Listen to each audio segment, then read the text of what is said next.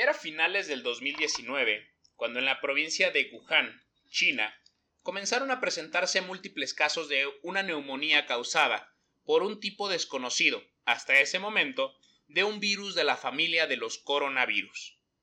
Hasta ese momento, para ti y para mí, posiblemente este término, coronavirus, nunca lo habíamos oído en la vida y sonaba como algo muy aislado ocurriendo al otro lado del mundo. Para enero del 2020 ya se hablaba de una posible pandemia mundial y se nos alertaba de las posibles consecuencias que eso traería. Al final, el 28 de febrero del 2020 se confirmó el primer contagio por COVID en México. Desde hace más de un año hasta la fecha, en Oaxaca se han presentado 47.446 casos y 3.779 decesos. En muchas ocasiones, cuando las cifras alcanzan números tan grandes, perdemos un poco la perspectiva de que hay 3.779 familias oaxaqueñas que están atravesando por un profundo momento de dolor en una de las pandemias más complicadas de la historia. El aislamiento social, la sana distancia, la prohibición de congregaciones multitudinarias, el debido uso de protocolos sanitarios, el estigma social, el alejamiento precavido de otros amigos y familiares son solo algunos de los muchísimos problemas que están afrontando las personas que perdieron a un ser querido, al mismo tiempo que lidian con el profundo dolor causado por una pérdida. ¿Cómo podríamos ser de ayuda para estos amigos y familiares? ¿Qué podríamos hacer que mitigue su dolor y les permita un duelo un poco más tranquilo? Para ponernos en contexto, analicemos las restricciones y prohibiciones que se han aplicado a las personas que han fallecido por COVID. Las autoridades sanitarias emitieron diferentes recomendaciones para tratar los, cuerpos de las personas fallecidas.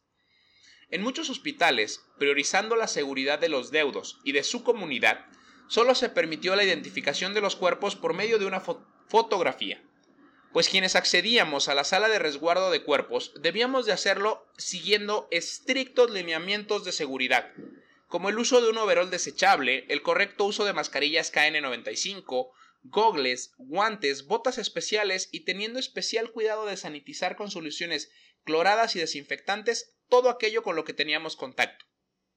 Es por ello que muchas familias tuvieron que decir adiós a través de un ataúd correctamente sellado con plástico, a través de las ventanas de un carro fúnebre o a la distancia en el panteón, sin poder ver directamente a su familiar ni poder expresar las palabras que hubiesen querido decir como despedida.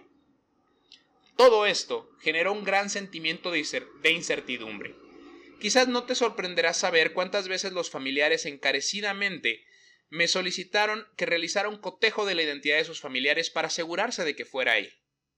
¿Cuántas veces me entregaron un sombrero, una cadena, un relicario, un Cristo o hasta una carta escrita en una pequeña servilleta para ponerlos dentro del ataúd y que de esta manera este objeto inanimado se convirtiera en el portavoz de una despedida que se anudaba en su garganta.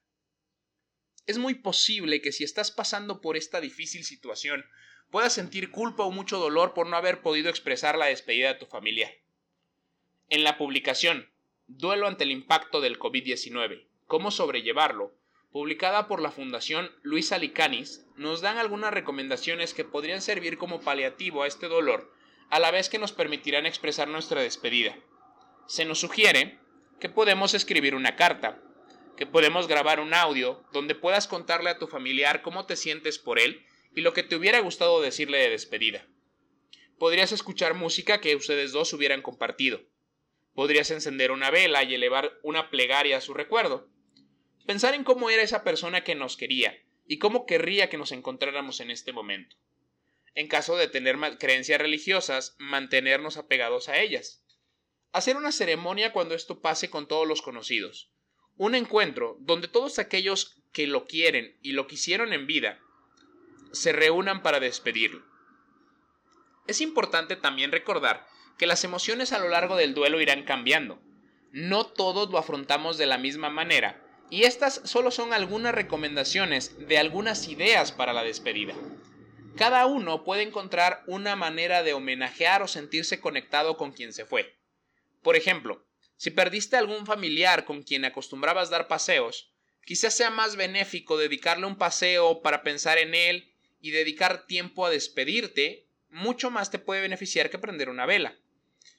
Esta guía, más que pretender ser un ABC de cómo vivir tu duelo, pretende que tomes en cuenta la idea central, que es poder contactar con el dolor que sentimos y poder hablarlo, poder verbalizarlo para darle forma y definir aquello que sentimos. Otro gran dilema al que se, encuentran, al que se enfrentan las personas que perdieron algún familiar durante la pandemia es el tener que llevar a cabo un funeral totalmente inusual. Los ritos fúnebres nos han acompañado a lo largo de toda nuestra historia, siempre formando parte de un ritual de despedida que regularmente en nuestra cultura lo solíamos ver acompañado de una gran cantidad de amigos y familiares, quienes nos demostraban su cariño a través de abrazos, notas, palabras de ánimo y normalmente a través de un solemne arreglo floral. Sin embargo, durante la pandemia esto fue totalmente diferente, pues las aglomeraciones de gente estaban totalmente prohibidas, pues representaban la más importante fuente de contagio. ¿Cómo podrías expresar tu cariño hacia alguien de quien debes permanecer físicamente lejos?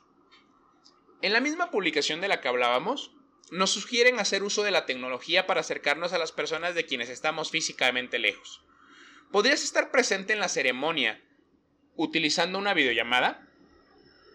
¿Se habilitó una sala de Zoom para la despedida? Únete.